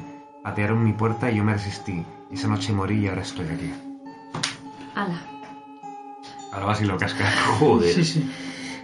Mi hijo a la edad de tres años siempre me hablaba acerca de un hombre enredadera que vivía en el cuarto de papá y mamá. Yo cometí el error de preguntarle qué aspecto tenía ese hombre y mi hijo me respondió, oh, si él no tiene cara. Lógico, es un raro. Es un hombre enredadera. Ese, ese era Gorut. Sí, probablemente, probablemente fuera él. Mi hija solía contarme acerca de un hombre que entraba en su habitación cada noche y que la santiguaba. Yo pensaba que eran solo sueños. Entonces mi suegra me envió algunas fotos. Mi hija se dirigió inmediatamente a la foto del padre de mi esposo, quien había muerto hace 16 años, y dijo, Él es el hombre que entra en mi habitación cada noche. Mi esposo me dijo que su padre siempre lo santiguaba en las noches cuando él era un niño. Eso está romántico esto. Sí. Sí, bueno. Sí. Llamar al ángel de la Un poco- guardia. una- un poco ángel de la de guarda, sí. Es, es tenebroso, pero, la Pero tampoco es bonito, es Tiene un fondo bueno. Mientras sea de la familia. Sí. Bueno, la familia. Pregunté bromeando: ¿Cuál es la mejor forma de conseguir una novia? Respuesta de un niño de 7 años, que ya lo tenía claro, parece. Decirle que es a mi novia o que no volverá a ver a sus padres. Bueno, esto más que terror es un poco. Hombre, es una, una, amen- una amenaza de, Sí, sí. Ese- de buen rollo. De hecho, esta podría estar incluida en las frases célebres de niño. Probablemente, sí. Estaba arropando a mi hijo de dos años. Me dijo, adiós papá. Le dije, no, nosotros decimos buenas noches. Me dijo, lo sé, pero esta vez es adiós. Tuve que supervisarlo varias veces para estar seguro de que siguiera ahí. ¿En cuerpo o en alma? ¿Se moría el niño o se moría el padre? Sea, los dos. Mi hija de tres años se paró al lado de su hermano recién nacido y lo vio por un rato. Me miró y me dijo, papi, es un monstruo, deberíamos enterrarlo. Joder. Bueno, eh, debo decir que estas reacciones Es son normal, sí. Normales. Si tiene envidia o lo que sea. Sí, bueno, se puede dar diferentes circunstancias. Mi sobrina estaba sentada en el sofá haciendo una cara rara. Su mamá le preguntó en qué estaba pensando y ella le dijo, estoy imaginando olas de sangre cayendo sobre mí. Bueno, esta debe ser la hija de Dexter. Sí, vamos. sí, bueno, la, o la hija de Dexter o, o la de la- o que haya visto hace poco de Shining. De, o Sí, sí, no- Sí, es lo que me viene a mí a la cabeza. Claro. Sí. Mi hijo de tres años tiene una actitud feliz, así que esto es algo raro. A veces, cuando está acurrucado con su mami, dice, muy seriamente, Mamá, te prometo que jamás masticaré tus huesos, lo prometo. ¿Qué cojones tendría la cabeza en ese Es- momento? yo qué sé. Eh, bueno, no sé. Eh, ¿El niño vivía en Haití? No lo sé. Bueno, vamos con una guay. El hijo de un amigo mío le dijo a su padre, papi, te amo tanto te quiero cortar la cabeza y llevarla conmigo, así puedo ver tu cara cuando quiera. Esto es. Esto- es. Esto es la infancia de Jeffrey Dahmer. Buah, madre, madre mía, qué llegato. Vamos, que... Qué duro. Niña de tres años. A ver. Entonces no la debería tirar al fuego, dice mientras lleva a su hermano recién nacido por primera vez. Qué simpática. Menos mal que se lo dejaron claro los Sí, padres. sí. Mi hijo me dijo una vez. Mi hijo me dijo una vez. Antes de que naciera aquí, yo tenía una hermana.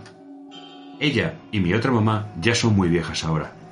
A ellas no les pasó nada cuando nuestro coche se prendió en fuego. Pero a mí definitivamente me sucedió algo. Bueno, esto es un caso de, Uf, un caso de... de esto de vidas pasadas y demás, y reencarnaciones, o sea, con lo cual... Sí. No está mal, ¿eh? La recopilación. No está mal la recopilación. Madre Sí, mía. quiero recordar a- alguno que se, que se me ha perdido. Había un niño que hablaba de su amigo imaginario, que tenía un nombre, se llamaba Jack o algo así, y que decía que todos los días estaba sentado en una silla mirándole, pero cuando la luz la apagaban, los ojos se le ponían de color rojo. El Mothman, a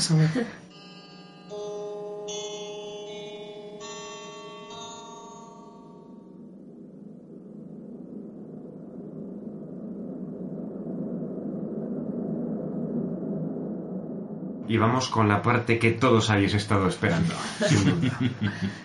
Son juegos que vamos a recomendar, o, o mejor, a no recomendar para estas fechas, ya que, bueno, los llaman juegos paranormales, aunque no entiendo qué tiene de juego. ¿La ruleta rusa consideráis que es un juego?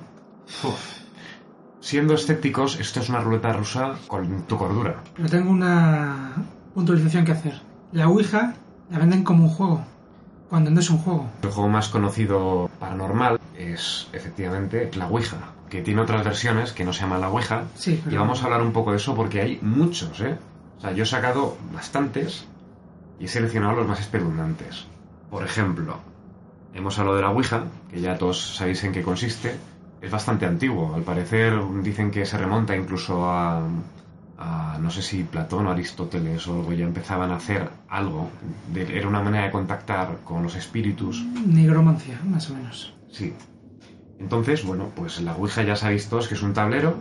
eh, se puso muy de moda Finales del 19. en la época victoriana. Sí, Mm, Creo que hubo otro boom enorme después de la Segunda Guerra Mundial. efectiva. No, después de la primera. Después de la Primera, quizá, seguro que después de la Segunda Guerra Mundial, también con la época de Churchill. eh, Churchill Bueno, ya se sabe que, de los magos. que de Crowley Hitler, estaba por ahí, sí, sí. Es decir, había tanta gente muerta que la gente tenía la necesidad de intentar comunicarse con ellos de cualquier manera. Entonces, pues, estos tíos se dieron forrar.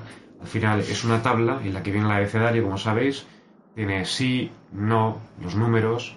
Y creo que Adiós también. a hola y adiós. El adiós es muy importante en este caso. Sí. ¿Qué ocurre con eso? Bueno, pues puede ser un ritual para conectar con los muertos. Yo tengo una teoría al respecto. Es decir, todavía no sabemos si, si existen estas cosas, son reales. Yo creo que no se puede saber. Es decir, este tipo de juegos tienen, digamos, un doble filo. Por un lado, podría ser algo no real, en ese caso es una herramienta de sugestión enorme, y por otro lado puede ser algo sobrenatural que en ese caso, pues tampoco tiene buena salida. Primero, yo puedo inventarme ahora mismo un juego, puedo inventarme un código para intentar comunicarme de alguna manera. Sí. Entonces, con mi sugestión puedo estar abriendo una puerta que no debo. Porque yo creo que se pueden abrir de cualquier manera. Y esto es justamente lo que hacen estos juegos. Hay mucha leyenda urbana Sí. así. El siguiente eh, juego parecido es el juego de la copa, que es, un- es como la Ouija, solo que en vez de en una tabla se juega con trocitos de papel y en vez de con el señalador ese, pues Sí, con el- con un vaso. Sí. Y luego también hay una versión de la Ouija que es más de hippies, más de wicanos, que se llama La Rosa de los Vientos. Quizá os suene, aunque seguramente si algún wicano o algún o alguien así va a decir que eso no es un juego. Entonces, La Rosa de los Vientos, la única diferencia que tiene con la Ouija y el juego de la copa es que, al parecer, tú invitas a que alguien se comunique contigo. Con la Ouija y con la tabla lo que haces es traerle. Por lo que vas a traer siempre cosas malas Lo peor, el bajo astral. o gente cabrona. El bajo ¿sabes? astral. Ese es el tema. Entonces, digamos que empezamos por lo más por lo más suavecito. No hablo de esto porque ya todos hemos oído hablar suficiente de la Ouija y creo que no es interesante. Sí. Ahora viene uno, ¿os suena el libro rojo? Pero suena es este ritual. Es este ritual. Además, casi todas las cosas que decimos los puede hacer cualquiera en su casa. Aunque bueno, que cada uno, todo el mundo Por su es- cuenta de riesgo. Por su cuenta de riesgo. Cristina acaba de coger un libro rojo, pero no es aplicable. ¿Por qué? Porque para esto se necesita. La manera de iniciar el ritual es coger un libro rojo, tiene que ser antiguo, por narices, tiene que ser antiguo y rojo. Entonces eh, se empieza diciendo una frase libro rojo, libro rojo, libro rojo y preguntas lo que quieras. Ocurre que abres el libro, una página aleatoria sin mirar y señalas una palabra. Ahí obtendrás tu respuesta. Al parecer, los primeros en- intentos no dan nada, pero llega un momento que sí que empiezan a aparecer respuestas. Hasta tal punto que convocas algo que esté está dando ese tipo de respuestas. He visto escrito algunos testimonios de gente que hace cosas. O sea, fijaros qué poderoso puede ser eso. Porque tú puedes interpretar lo que quieras. Preguntas una cosa y puedes darle cualquier tipo de interpretación. El tema es que tú cuando acabas con esto, como la Ouija, como todo este tipo de rituales, tienes que finalizarlo. Porque de alguna manera puedes... Como te obsesiones, malo. Sí, sí, sí. Bueno, eso como todo. Da igual, cualquier, con Sí, pero cualquier cosa en, en- en esta este vida da caso igual. es, en este caso es muy peligroso. Hasta que no acceda a irse con las respuestas, no puedes cerrarlo. En, en el caso de algunas cosas que he leído, que serán verdad o no, una persona, después de haber hecho eso en su casa, la madre le ha despertado a las 3 de la mañana diciendo, ¿qué has hecho? Pero al final dice, he hecho lo del libro, he hecho lo del libro. Sabe que habías hecho algo porque hay unas sombras que están bailando en meditación desde, desde hace más de media hora. Y, ¿Y por qué se dirige la madre al hijo directamente como diciendo qué has hecho?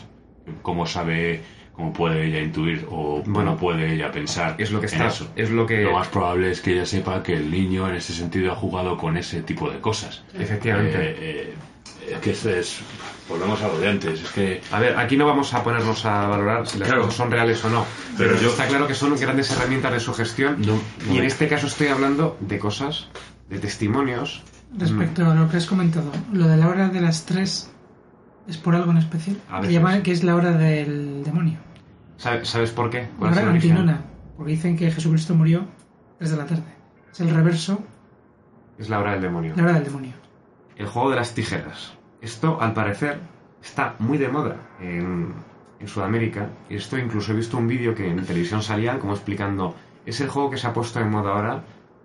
Lo, lo están haciendo los niños y no, lo, y, y no lo, y no lo recomiendan porque ha habido gente que ha acabado mal.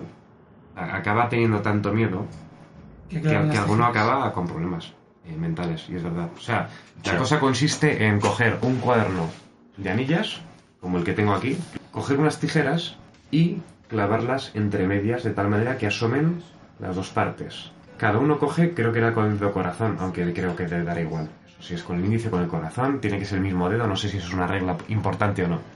Hacen una pregunta y toman la decisión que si gira hacia un lado o si gira hacia otro es una respuesta u otra. Pues con esta mierda de juego ha habido gente que se ha vuelto loca. Me lo creo totalmente. Es decir, el ingrediente más importante de, de- de- para que estos juegos funcionen es la sugestión. Y no solo la sugestión, el hecho de que puedas ver, pero es lo mismo que tú has dicho, que la creación de un juego se basa en conceptos tan abstractos como el hecho de decidir, porque si este pintalabios, si este pintalabios te pinta así, mm, va a ocurrir esto, y si pinta así, eh, ocurre lo otro. Efectivamente, tú das poder, tú eres el Sí. que das el poder, tú eres el que dictas las reglas. Exacto, pero las eh, estás poniendo tú. del mismo modo que tú le estás eh, ejerciendo poder, creo que eh, también del mismo modo eh, me parece que se exagera en ese, en ese, en ese aspecto el, el nivel de importancia que tiene un objeto en ese sentido. O sea, Sí, sí, o el significado, es más, le está dando el significado. Es más, eh, estoy seguro, eh, no es por culpa del juego, sino es por culpa de la propia persona que acepta esa regla como algo universal, como si fuera algo... eh, Y entonces esto cómo cuadra no sé si con me los... explico, eh, no sé si me lo explico. Vamos a ver, eh, estos juegos donde proliferan. En una universidad, en quinto de medicina, no. Yo recuerdo hace 20 años, en el de colegio, se puso de moda hacer espiritismo con una cruz de caravaca. Entonces, las niñas en el recreo nos metíamos, nos escondíamos en el baño. Digo nos escondíamos porque llegó a tal magnitud que los profes llegaron a mandar circulares a casa para que los padres interviniesen y acabásemos con esa mm, histeria colectiva que habíamos generado. Se puso de moda una cosa tan tonta, eh, todas las niñas llevábamos eh, cruz de caravaca desde que hacíamos la comunión, una cruz de caravaca de plata, y la que no tenía le pedía a su madre, por favor, por favor, por favor, que se la comprase. Y lo único que hacíamos, y lo digo porque lo he hecho cien mil veces en el cole, en el recreo, donde fuera, cogíamos la cruz, eh, o sea, la cadena con la cruz colgando. Yo también y lo he hecho. Le, le asignábamos unas órdenes. Que Como un era, péndulo, vamos. si te mueves de forma unidireccional, o sea, como en línea recta, como un péndulo, Dictas la las, es las que sí. si te mueves haciendo círculos, es que que no. no. Y entonces hacíamos preguntas que podían ser más o menos chorras. eh, ¿Me va a caer en el examen de mate un problema de no sé qué? ¿Sí o no? Y entonces, eh, pues nada, nos lo creíamos, nos sentíamos súper mayores, nos sentíamos súper clandestinas porque hacíamos algo que no nos dejaban hacer y que encima nos provocaba un subidón de adrenalina. ¿Qué pasa?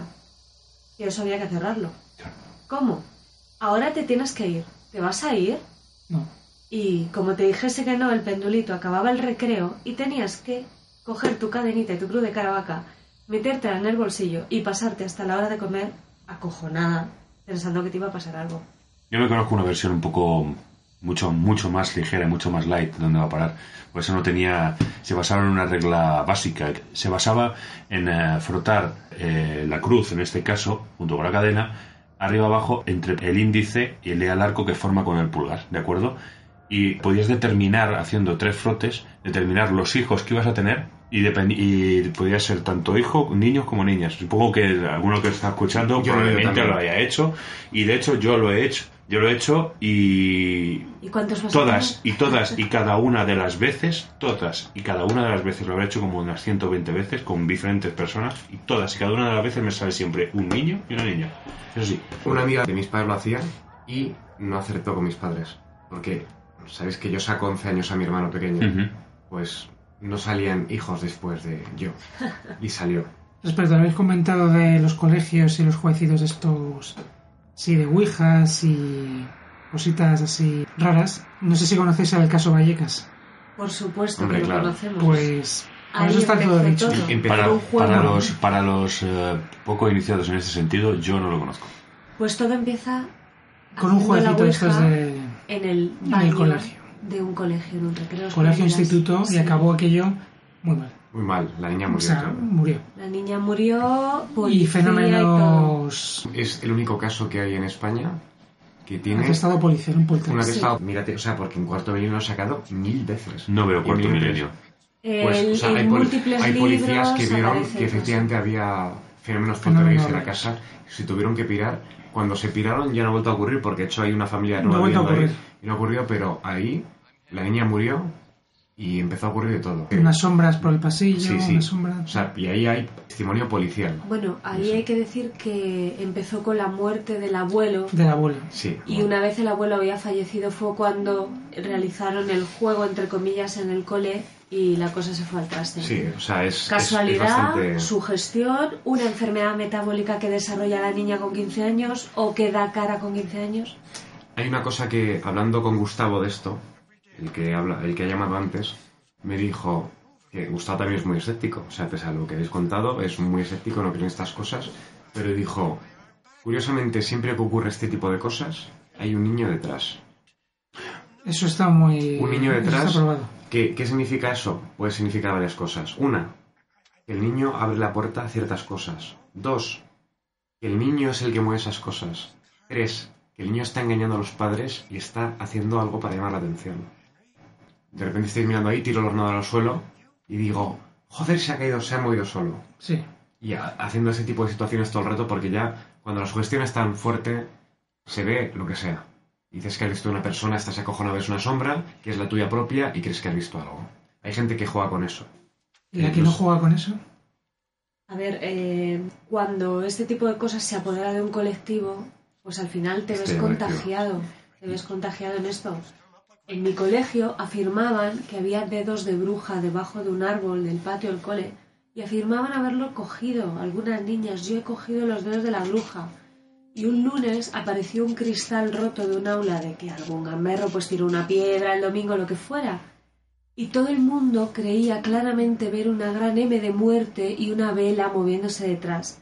Entonces llegó a tal punto que los profes mandaron circular a casa para que los padres, por favor, nos ayudasen a calmarnos y acabásemos con eso. O sea, yo recuerdo noches aterrada pidiéndole a mi madre, por favor, que me dejase dormir con mi perra, porque estaba totalmente acojonada.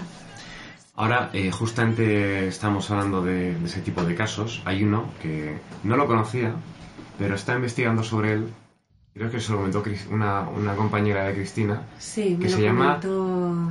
Charlie Charlie Challenge. Sí, CCC. le, cono- le conozco. Sí, me lo comentó una compañera de la universidad haciendo unos exámenes. Me dijo, bueno, no te puedes imaginar lo que está ocurriendo. Ella Sí. trabaja en un colegio eh, y da clase a secundaria y dice, es que no te lo puedes imaginar, es que me vienen los niños en los recreos. Profe, profe, que fulanito me está haciendo el Charlie, Charlie. Y claro, ella le hacía gracia, pero ¿qué, ¿cómo que el Charlie, Charlie? ¿Pero qué dices? Entonces le contaron pues que hacían una especie de jueguecito con unos lápices también que provocaba cierto miedo y cierta sugestión. Me, me conozco el juego, sé cómo, se- sé cómo es exactamente. A ver, el- la historia está en que se coloca en una posición de. en una, en una cruz eh, cuatro, para dibujar cuatro sectores, en los Sí. cuales pongas eh, sí y no en. eh, en, eh, bueno, en- de- digamos de forma separada, digamos, en dia- forma diagonal, ¿de acuerdo? Lo que hay que colocar es dos lápides cruzados, también del mismo modo. Eh, sobre las líneas de tal forma que haga equilibrio para que el lapicero pueda moverse a la mínima. Bueno, Sí, que se mueve por una corriente, por, por una corriente, por, que se mueve por cualquier cosa. por el motivo, el motivo que sea. El juego consiste, en teoría, en eh, preguntar, eh, Charlie, Charlie, ¿estás tú aquí? Eh, Yo, por lo menos, la versión que he visto ha sido la americana. Charlie, Charlie, ¿are you here? Y, hombre, he visto algunos vídeos en los que ves que el lapicero se mueve rápidamente, otras que se ve- mueve muy despacio y se queda parado en el sí, o, pero siempre al final acaba haciéndose ese gesto. Siempre, siempre se gira, en el- que es lo curioso, que se gira la punta en el lado donde está el sí, no donde está el no. Eso es la parte eh, misteriosa que tiene todo esto, es que siempre se gira donde está el sí. Sí, es de origen español. Llama al parecer juego de lapicería. Y se puede jugar con dos o con cuatro lapiceros. No sé cómo es el juego de, cua- de cuatro, pero al parecer se puso muy de moda por un trending topic que al parecer tenía que ver con una película. No sé si se llama La Horca o algo así. Pero el juego tiene mucha más antigüedad y es de origen español, como he dicho. Y fijaros, aunque sea de coña, este juego ha acabado con cuatro adolescentes hospitalizados por histeria colectiva en Colombia. O sea, Volvemos a lo de antes. volvemos a la sugestión o a que la sugestión permite a ciertas cosas. Eres tú el que te está exponiendo.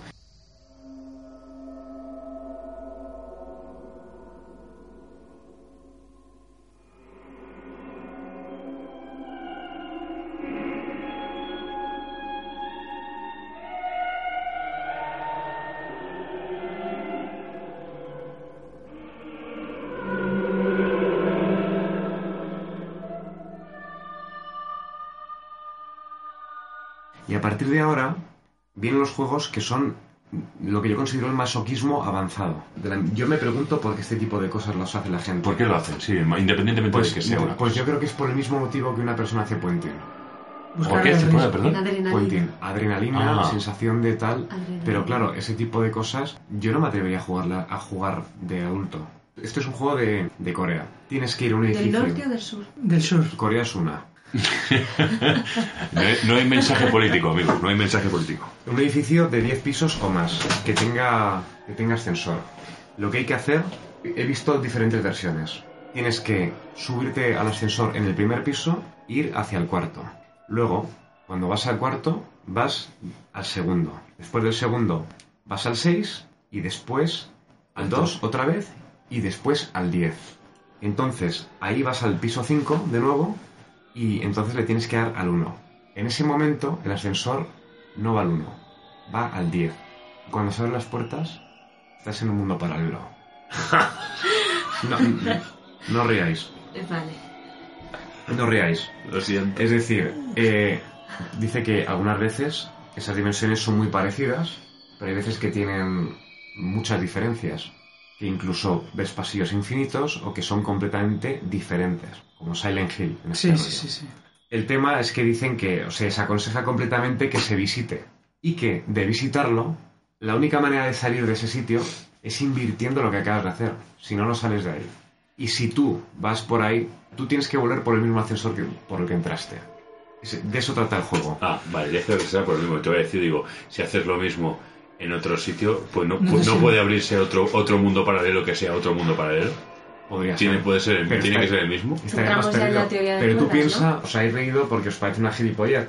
Está claro, pero tú imagínate que eso te lo crees. Tú imagínate que piensas, es muy difícil hacerlo a la inversa, te puedes equivocar. El momento que... El momento que equivocas- ¿Y si te lo llevas de escrito? pero te, te puedes equivocar. Imagínate que te equivocas Puedes o piensas nervioso, ¿no? que lo has hecho mal. Puedes volver pensando que estás en otra dimensión. ¿Tú, tú te imaginas lo que puedes sentir durante meses? Hostia, es que mi padre no es el mismo. Vas a saber ver que todo es diferente. Te puedes volver loco. Pero esto no es nada, no os preocupéis, que ahora viene lo fuerte. Yo quería comentar que alguna vez en algún hotel me ha pasado eso, de que das al 2, pero entonces te suben al 5 y luego te llaman del menos 1 y luego no sé qué. Pero habiendo alguien que Claro. llama eso sin Pues llamar. anda que yo que Sí, estoy acostumbrado a, a- a moverme, juzgado arriba, juzgado abajo, hasta la polla de juzgado. No, pero a ver, este tipo de cosas solo se encuentran cuando se buscan. Claro. Claro. Evidentemente, si no, Ay, si no pues, a santo de quién, a santo de quién iba, iba a hacer el procedimiento de pasar del primero al quinto, del quinto al segundo, del segundo al décimo. Vamos a un juego que también tiene lo suyo. Este es japonés. O sea, ya implica feo. Eso ya implica jodi- jodimiento. Bueno, Sí. es que lo que no me mola de todo esto es que estamos haciéndolo en mi casa y voy a decir cosas en mi casa, ¿sabes? Que quizá no debería decir. Satoru Kun se llama. Invocar un espíritu que responderá a todas las preguntas que quieres hacer. Este, este es el procedimiento. Tienes que sacar tu móvil y acercarte a una, a una cabina de teléfonos y te llevas unas monedas y te llamas a tu propio móvil, lo coges y dices Satoru Kun, Satoru Kun, por favor acude a mí. Primero cuelgas el teléfono Ujú. y luego cuelgas tu, tu, Tu móvil. tu móvil. Si lo hiciste bien, al día siguiente te va a llamar alguien y te va a decir a una dirección a la que tienes que ir. El momento que llegues a esa dirección te va a volver a llamar y te va a decir que vayas a otro sitio. En el momento que llegues a ese sitio te va a volver a llamar, cada vez va a haber menos distancia entre los sitios. Y va a llegar un momento que te va a llamar y te va a decir, estoy detrás de ti. El momento que te dice eso, no te puedes dar la vuelta, ni, ni tocarlo, ni nada, porque si te ocurre, mueres. En ese momento puedes preguntar lo que quieras. Evidentemente, esto a mí me produce risa, aunque la historia de cómo se, de cómo se lo monta es original. Yo creo que sencillamente es un tío que se lo está pasando muy bien y que se encarga de vigilarte durante todo el tiempo que te está haciendo esa putada pues por diversión. ¿Qué pasa? Que hay alguien pendiente de que... ¿Cuántas cabinas hay ahora mismo activas? ¿En Japón? Yo creo que tiene a hacerlo. Dos, tres. Sí, en, No- sí, en es Nueva, que, en a Nueva ver, York, ¿sabes cuántas cabinas hay activas? Solo decirte una ciudad. Pues seguro que hay mogollón. No creo que haya a un perturbado vigilando las... no, no, pero hay, hay- hay- realmente hay, tres. Primero, a ver, partimos la zona de que de- esto que estamos leyendo, esto es folk, es folclore. Sí, sí, sí. O sea, No, es decir, que no te digo, a eh, ver, no, no estamos buscando la velocidad de lo- del mismo. O sea, estamos simplemente viendo las eh, herramientas de gestión muy poderosas sí, sí. que alguien puede probar. Porque si tú haces eso, aunque no pases del primer paso, que es llamarte al teléfono y decir eso, ¿tú crees que esa persona puede dormir tranquila esa noche? Esto es como cuando no te atrevías a decir Verónica, Verónica, Verónica. No digas, no digas eso. Esta sala se va Ya, a Se va- cargar. se va a quedar va a ser la zona maldita. No esta. tenemos Sí, sí. un espejo delante, ¿no? Y bueno, Y hemos apagado eso, la luz. eso no lo Eso sabes. que no lo Que sabes. te hago cagando leches un pentagrama. Que da, da igual, de eso vamos a hablar ahora. Yo estoy viendo un espejo. De hecho, ahora pasamos a juegos con espejos, que son varios. Uno, por ejemplo, es que tienes que intentar engañar a tu, a tu reflejo. Por ejemplo, había, había uno de ellos que dormir delante de un, de un espejo sea, y que tienes que fingir que estás dormido durante cierto tiempo determinado y en ese momento abres los ojos y es posible que, que no te veas o que veas otra cosa. Como si hubiera algo que está siguiendo tus movimientos. O sea, siempre se ha hablado mucho desde la antigüedad Sí, los que los espejos son puertas a otros mundos. Sí. Luego, o sea, de hecho, cuenta la leyenda que hubo un niño que intentó engañar al espejo y desapareció. Bien, se dice que el hermano de este niño encontró una grieta en el espejo y una leyenda escrita con sangre que decía, no lo intentes tú también. Folclore. Luego está el, el Mola, juego, la historia mola. el, juego, el juego de Verónica, que esto es, está súper extendido. Verónica, Carolina, Micaela, estamos hablando de España solo, María la Paralítica, la vieja del quinto, y luego tienes en, en el mundo anglo- anglosajón Marisol, Mary Worth y Bloody Mary. De ahí viene él. Sí, Bloody Bloody Mary, Mary. las Ketchup cantan eso y bueno, pues Sí. Hay muchos orígenes. Se piensa que si era una, una monja, que si era la hija del diablo, que si una niña que murió. Luego, bueno, pues el, el tema de, de la repetición en el espejo es decirlo tres, siete o nueve. Cambian las. Yo había oído de pequeño una versión que, que era una que podía salirte formato monja, que te concedía un deseo, o formato demonio que te mataba, ¿sabes? Ese tipo de cosas. Había una película, eh, Candyman. Sí, Sí, Candyman está inspirada en sí. esto. Sí. justamente. Conocéis ese ritual, creo que era a las 3 de la mañana efectivamente. Eh, escribías en la pared 666, gritabas tres veces Satán en alto y se levantaba tu madre y te pegaba una hostia. Ese está muy extendido. Sí, sí, ese sí. Está, muy extendido.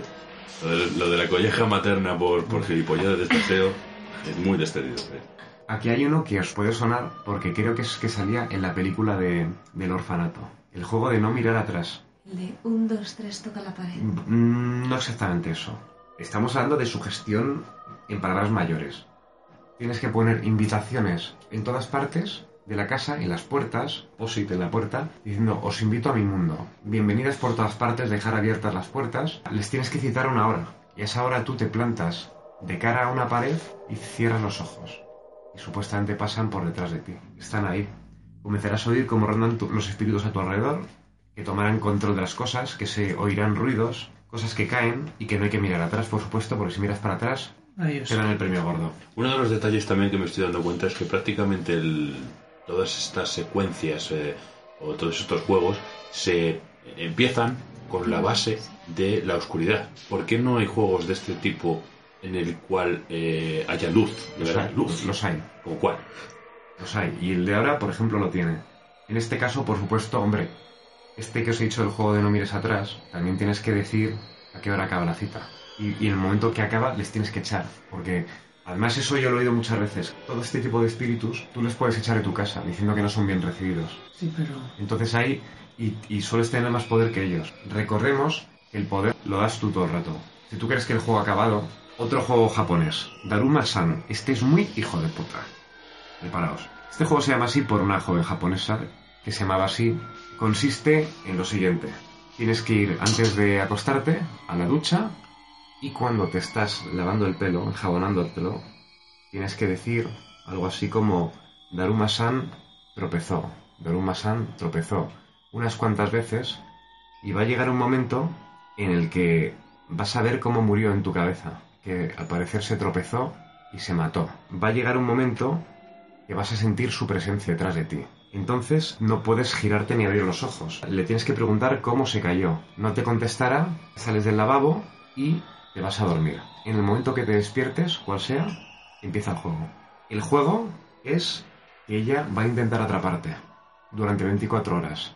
Si la ves por la calle, o sea, lo que vas a ver es un espíritu, pues, los típico... típicos japoneses, que va a ir a por ti. Si te coge, no se sabe lo que ocurre, pero no puede ser bueno. Y no puedes mirarla de frente en ningún momento. Tienes que mirarla siempre por el rabillo del ojo. Y si se acerca demasiado, tienes que decir la palabra, creo que era Taruma.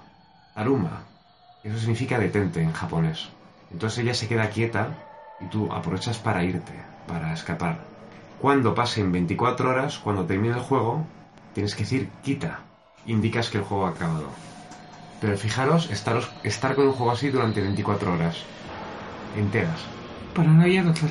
Es decir, La verdad es que sí. y te acuestas, No, sabiendo no, que empieza el juego el momento que te despiertes. despiertes. Si te despiertas a las 2 de la mañana, Empieza a las 2 de la mañana. ha empezado a las 2 de la mañana el juego. Y hasta las 2 de la mañana del día siguiente va a seguir así. O sea, imaginaros en qué marrón se mete uno mental con esa mierda. Mm. Acordaos de esto cuando os duchéis. Sí, sí. Prefiero acordarme de otras cosas cuando estuve en la ducha. O sea, Cuando te he dicho si estás en Japón, claro. y ahora viene otro también de los, de los Salvajes. de los salvajes, que estos también se puede jugar en cualquier momento del día. Lo único que te tienes que vendar los ojos. Y es el juego de la escalera. ¿Os suena? El juego de la escalera. Sí, implica una escalera. Al parecer, de alguna manera, todo- todas las cosas repetitivas son pueden ser una puerta hacia algún sitio feo. En este caso, tienes que plantarte delante de una escalera, vendarte los ojos, tienes que decir, Satanás, te pido permiso para entrar en tu reino. Tú antes previamente has contado los peldaños. O, o si quieres no los cuentas, da igual. Tienes que subir hasta el último peldaño, que tiene que haber un fin, y en ese momento tienes que ir hacia abajo de nuevo. Llegará un momento, si por ejemplo son 10 peldaños, que llegarás al 11. Entonces tienes que seguir bajando y bajando y bajando y bajando. Que oirás todo tipo de cosas a tu alrededor porque estás entrando en el infierno. Seguirás bajando y en el peldaño número 100, Satanás se pondrá detrás tuyo y te dirá que pidas un deseo. Aunque supuestamente es un deseo con trampa. Según he leído cosas por ahí, la gente no quiere llegar al 100 por el, porque siempre suele ser un, un regalo engañoso. En eso consiste el juego. Qué Bueno, gusto se quedaron pensando de hecho, había una persona que comentó, yo jugué el viernes pasado y es cierto lo, de, lo del regalo engañoso. Llegué al escalón número 100, pedí perder mi virginidad y lo obtuve. Me rompieron el culo el sábado.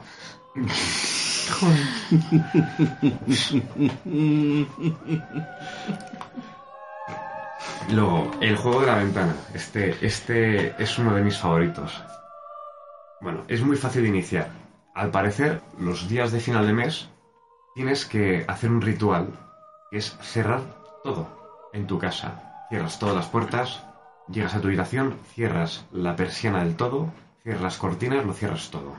Y te, te- y te vas a dormir. No tiene por qué ocurrir la primera vez, ni mucho menos. Lo, nor- lo normal es que al parecer ocurra la sexta o la doceava vez. O sea, lo tienes que estar haciendo durante meses sucesivos. Que entonces llegará un momento, oirás un golpecito en la ventana. Ahí empieza el juego. ¿Qué ocurre? Que tú no puedes moverte ni abrir los ojos. Tienes que hacerte el dormido. El juego empezará y oirás otro golpe. Y otro golpe. Y otro golpe. Y llegará un momento que el golpe sea muy intenso, tanto que será ensordecedor y te da la sensación de que va a romper, de que la ventana va, a romperse. Y aunque haya gente en tu casa, nadie lo va a oír, lo vas a oír tú. Y dicen que tengas mucho cuidado en no dormirte. Porque si te duermes, en algún momento te puede despertar otro golpe y puedes reaccionar como que lo has oído. Y ahí es cuando mueres. Además, insisten mucho en que te tienes que hacer el dormido durante todo el tiempo. Joder. Ese es el juego de la ventana. ¿Cómo acaba bueno, el juego de la ventana? Cagándote en todo. el tema es que tienes que permanecer despierto hasta que salga la luz. Cuando salga la luz, has ganado. ¿Ves? Otra vez la, otra vez la oscuridad en medio. Efectivamente, todo la parte cabeza. de la cabeza. ¿Vale?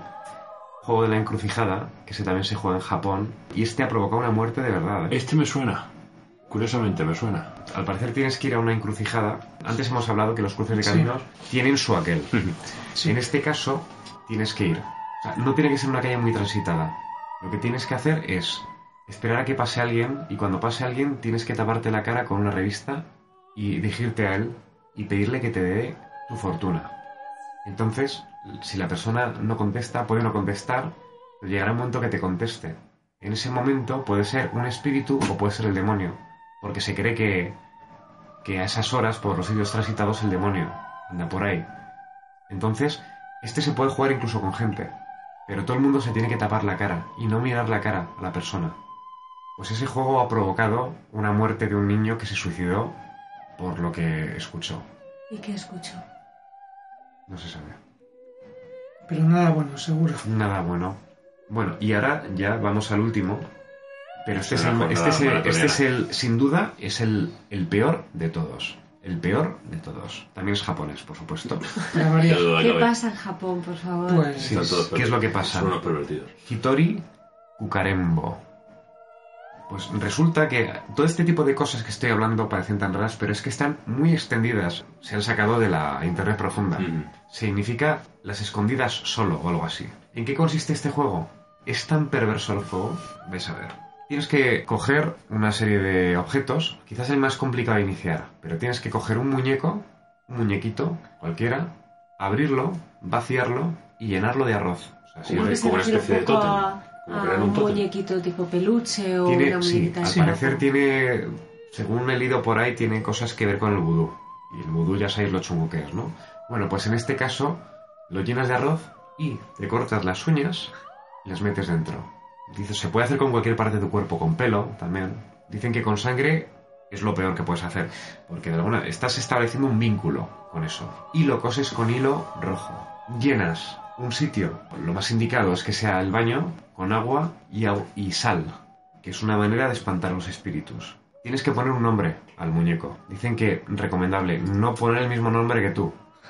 Ni tampoco, no, no le llamaría Morfeo porque de alguna manera puedo vincularlo a ti A y es mucho sí. peor. Se aconseja jugar solo y tienes que decir la frase para iniciar el juego. Dices, antes de amanecer es lo bajar las luces de tu casa. En este caso dicen que es aconsejable poner la tele, que esa luz ayuda. Y dices el nombre del muñeco o pongámosle que le vamos a llamar Charlie. Charlie. Sí, Pues se Charlie. llama Charlie. Dices, es mi turno.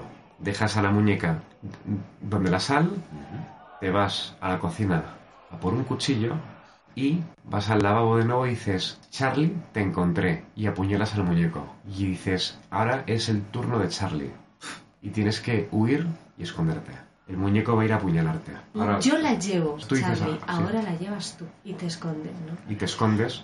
Entonces, claro, supuestamente te va a buscar y aconsejan que te lleves el agua con sal y la tengas en la boca. Y que tengas también a mano Bueno, porque una botella si o lo ves sal también. aparecer, una manera de poder evitar que te apuñale es escupirle a la cara ese agua con sal, porque la sal sabemos que espanta a los malos espíritus. De alguna manera Bueno, dicen se que, cree. que también No se sabe.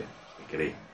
Me bueno, gusta puntualizar ese tipo la sal está, la sal se utiliza en todas las culturas, ¿eh? Para los malos espíritus. Sí, sí. Y también Y para vuelvo- descongelar las carreteras. Vuelvo a, vuelvo a decir lo mismo. Es una creencia. Eh, el juego continúa hasta que te atrape, acaba cuando amanezca y tienes que decir se acabó, se acabó, se acabó, tres veces. Entonces acabó. Y echarte sal en la boca. Luego, buscar el muñeco y quemarlo. También se recomienda limpiar con sal la casa y todo, incluso te hablan de, de que llevas un exorcista y todo. Es que al parecer cuando tú estás haciendo te estás lanzando una maldición contra ti mismo. O sea que la cosa es muy jodida. Pero claro, hablan de que estas cosas no salen bien la mayoría de las veces y que a veces cuando la gente, aunque no ocurra nada, bueno, claro, tú estás encerrado en un armario durante tres horas de todo. Imaginaos el poder de la sugestión. Incluso dicen, ten cuidado porque si te vas a esconder en el armario, cuando te metas en el armario puede que ya esté dentro, junto a ti. Pero luego cuando ha acabado el juego, si tú vas al lavabo donde estaba el muñeco y no está ahí, Agárrate. agárrate. Significa que el juego no ha acabado. Y que el juego va a acabar Cuando el muñeco quiera. Cuando el bicho Durante- del muñeco. durante años. Te puede durar ese trauma, pensando que te puede apuñalar en cualquier momento algo. ¿En qué momento a alguien le puede llegar a interesar hacer esto? Pues Es hay gente que lo hace en internet y de hecho no le ha salido, no le ha ocurrido nada. Mm. Hay, hay gente que sí, que dice que sí, montan una película, eh, tiene toda la pinta, pero de la misma manera que, que alguien se tira en paracaídas o Mm. que.